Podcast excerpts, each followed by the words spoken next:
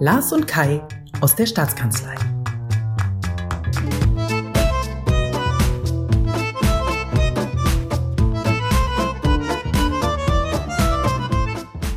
Heute mit einem Corona-Update für Kids.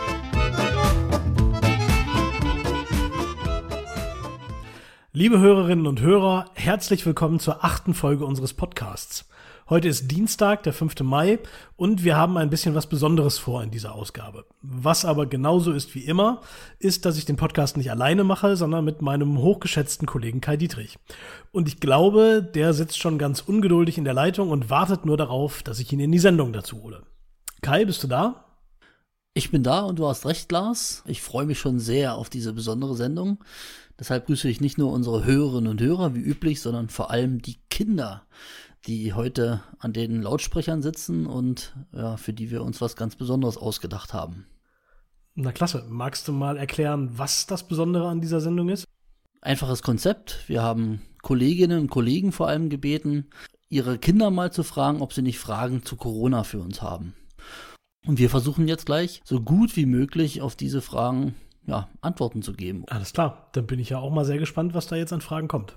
Ich würde sagen, wir gehen mal direkt in die Vollen, oder? So machen wir das. Hallo Lassen Kai, ich bin Jakob und bin sechs Jahre alt und ich wollte fragen, mit wie vielen Leuten ich meinen Geburtstag feiern kann. Okay, lieber Jakob, ähm, ich habe gehört, dein Geburtstag steht ja auch kurz bevor. Insofern ist das eine ganz brandaktuelle Frage. Und ähm, es ist so, dass du ihn natürlich mit deiner Familie feiern kannst, also auch mit deinen ganzen Geschwistern zum Beispiel. Mit deinen Freunden und mit anderen Kindern ist es leider etwas schwieriger. Also du darfst einen Freund zum Beispiel draußen treffen, musst dabei aber leider weiterhin diesen Mindestabstand von einem Meter fünfzig halten. Und das ist natürlich auch irgendwie schwierig. Wir hoffen alle, dass sich das bald wieder ändert und dass du mit deinen Freunden dann vielleicht etwas später nachfeiern kannst. Und ich würde sagen, Lars, dem äh, Jakob, wenn es dann vorbei ist mit Corona, dann erlauben wir dem äh, von dieser Stelle hier äh, mindestens zehn Kids zu seinem Nachholgeburtstag einzuladen, oder? Von mir aus auch 15. Also ich heiße Thea und ich bin vier Jahre alt. Ich müsste dir fragen, warum ich nicht zu meiner Oma gab. Das ist so putzig, Thea.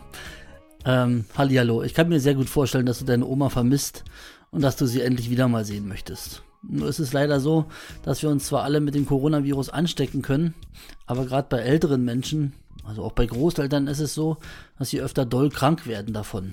Zum Beispiel, weil sie äh, vielleicht schon mal eine schwierige Krankheit hatten oder weil sie einfach nicht mehr ganz so fit sind wie jüngere Leute oder sogar wie ihr Kinder. Und deshalb ist es besonders wichtig, dass wir unsere Großeltern und alle älteren Menschen in unserer Umgebung schützen. Gegen das Vermissen muss dann erstmal reichen, zu telefonieren vielleicht. Es geht ja heute auch mit Bild. Das ist natürlich nicht so, ich weiß schon, wie in echt mit Oma und Opa zu toben, zu kuscheln oder Faxen zu machen, aber das hilft, dass Oma und Opa gesund bleiben. Marike, sieben Jahre, wieso geht die Schule schon für Sechsklässler los und noch nicht für Erstklässler? Marike, das ist eine Frage, die ist gar nicht so einfach zu erklären. Es geht darum, die Sechstklässler sind ja das letzte Jahr auf der Grundschule und nach den Sommerferien gehen die auf eine andere Schule, also aufs Gymnasium oder eine Gesamtschule zum Beispiel. Und deshalb hat man entschieden, dass es ganz wichtig ist, dass erstmal diese Kinder jetzt wieder in die Grundschule kommen und sozusagen auf den Übergang vorbereitet werden und die anderen Kinder dann eben etwas später. Schritt für Schritt eben. Aber wir sind uns sicher, dass es auch für alle anderen Klassen bald einen Fahrplan gibt, damit auch die Kinder wieder in die Schule können. Die Schule ist dann zwar bestimmt nicht ganz so wie vorher, also man muss mehr Abstand halten, es gibt kleinere Lerngruppen, die Pausenzeiten werden aufgeteilt, aber zumindest bin ich mir sicher, dass es bald wieder auch für alle losgeht. Hallo, ich bin Helene, ich bin 10 und ich möchte wissen, warum die Leute jetzt schon wieder auf die Spielplätze dürfen, obwohl Corona noch gar nicht richtig eingedämmt ist. Hallo Helene, ich finde ja interessant, wie du die Frage stellst. In den meisten Kindern sind die Spielplätze vermutlich schon viel zu lange geschlossen. Bei uns in Brandenburg sind sie übrigens auch noch nicht wieder geöffnet. Das muss ich ein bisschen korrigieren. Unsere Politiker würden aber gern wieder das Spielen auf Spielplätzen ermöglichen. Vielleicht ja schon am nächsten Wochenende, wenn nichts dazwischen kommt. Ich persönlich finde, es ist ganz wichtig, dass Kinder wieder auf die Spielplätze dürfen, um sich auszutoben und auch miteinander Spaß zu haben. Viele Familien haben ja keinen Garten und noch nicht mal einen Balkon da fällt einem ja die Decke auf den Kopf. Aber ich gebe dir recht, alle müssen trotzdem achtsam sein, um sich nicht anzustecken. Abstand halten ist wichtig, auch weiterhin. Und wer sich nicht verantwortungsvoll verhält, den kann man ruhig auch mal zur Rede stellen, finde ich. Schließlich geht es ja um unser aller Gesundheit. Hallo, ich bin Bela, ich bin acht Jahre alt. Wann kann man wieder Punktspiele und Training mit seiner Mannschaft machen, weil ich spiele Fußball? Kai, der Bela kommt mir irgendwie bekannt vor. Ich weiß nicht, was du meinst, Lars.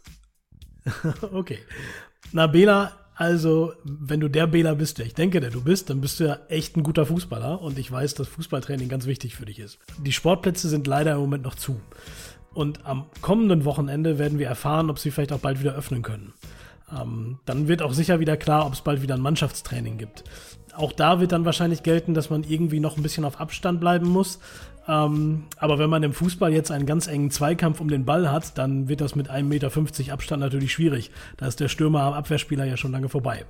Deshalb müssen wir im Moment noch ein bisschen Geduld haben. Also am Wochenende wissen wir wahrscheinlich mehr und dann kann man vielleicht auch schon wieder sagen, wann ihr wieder in der Mannschaft Fußball spielen könnt oder zumindest zusammen trainieren könnt.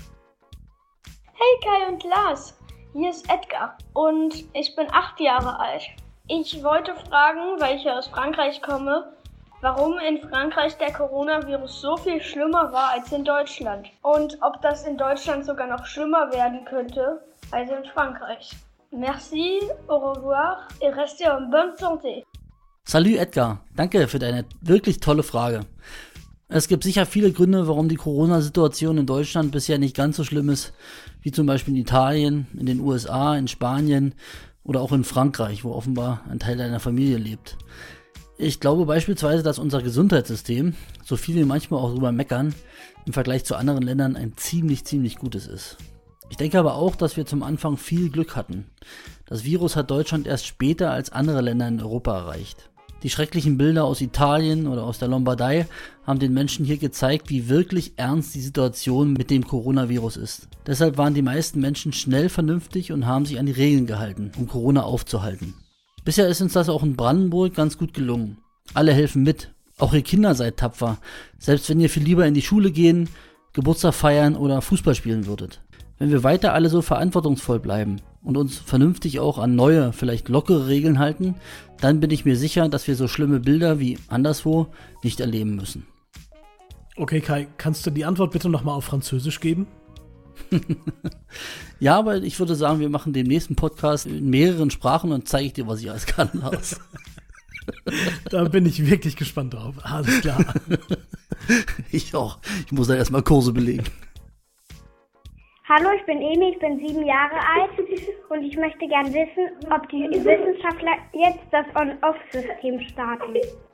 So, Lars, und das ist deine Strafe für die Frechheit wohl eben. Sag doch mal On-Off.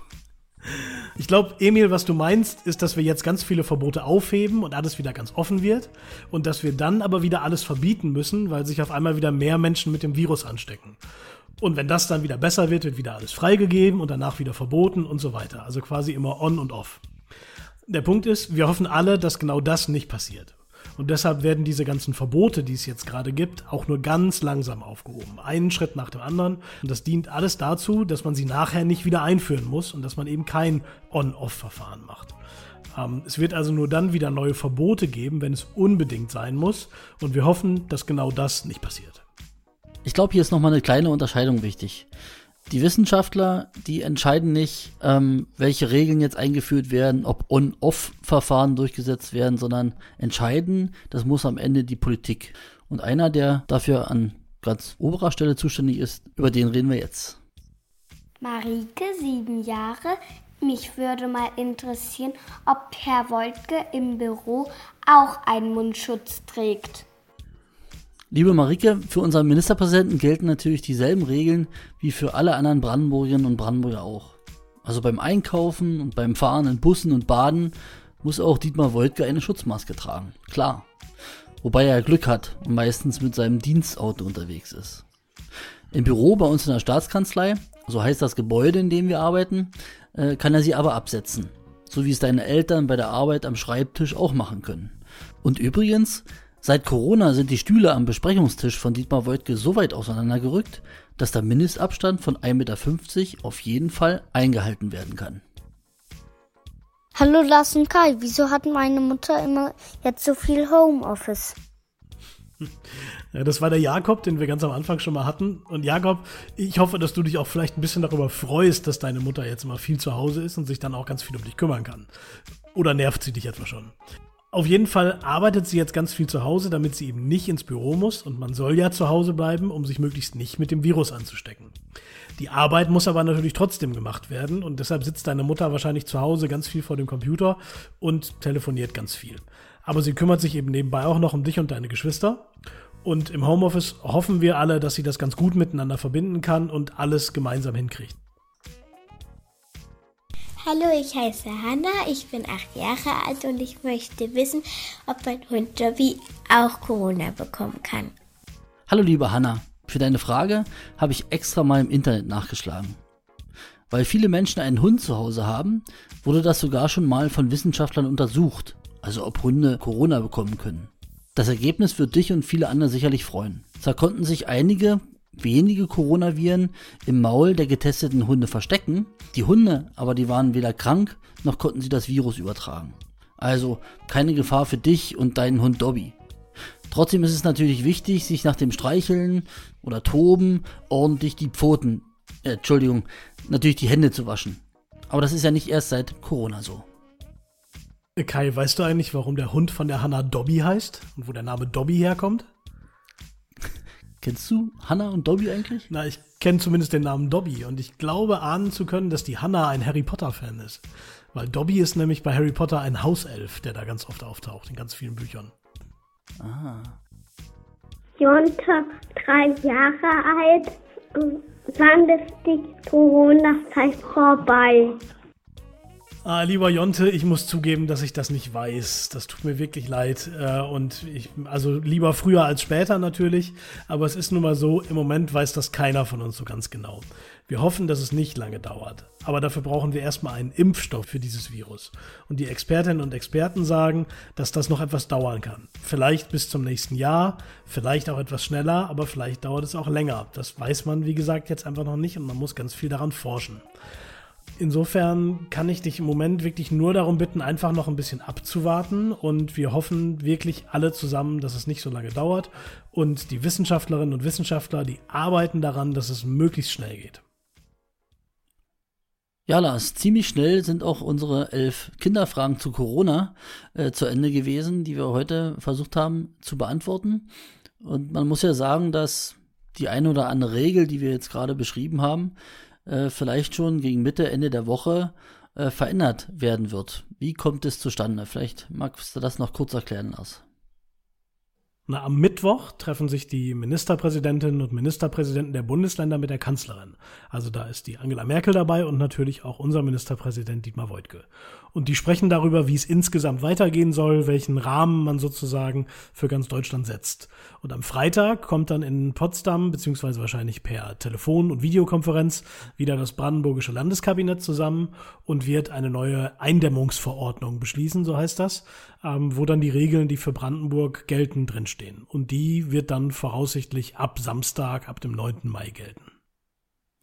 Und all unseren Helferinnen und Helfern, unseren Kindern, die jetzt beigetragen haben zu diesem Podcast, äh, denen versprechen wir hiermit, dass wir das Podcast mal unserem Ministerpräsidenten aufs Handy schicken dass der auf jeden Fall weiß, was euch so am meisten bewegt. Und vielleicht gibt es ja dann auch schon wenigstens eine kleine Änderung, die auch für die Kinder gemacht ist. Das finde ich eine super Idee, so machen wir das. Und ich finde, wir beide sollten uns auch nochmal ganz herzlich bedanken bei Bela, Edgar, Emil, Hanna, Helene, Jakob, Jonte, Marike und Thea, dass sie mitgemacht haben und uns ihre Fragen geschickt haben. Und natürlich auch bei ihren Eltern. Ah, ich, war, ich war ganz begeistert, was für tolle Fragen da ähm, zustande gekommen sind. Total, fand ich auch. Insofern ist es gut, dass wir uns auch den Kleinen mal gewidmet haben und das vielleicht auch nicht zum letzten Mal. Das sehe ich auch so. Bis bald und bleibt alle gesund. Haust rein. Tschüss.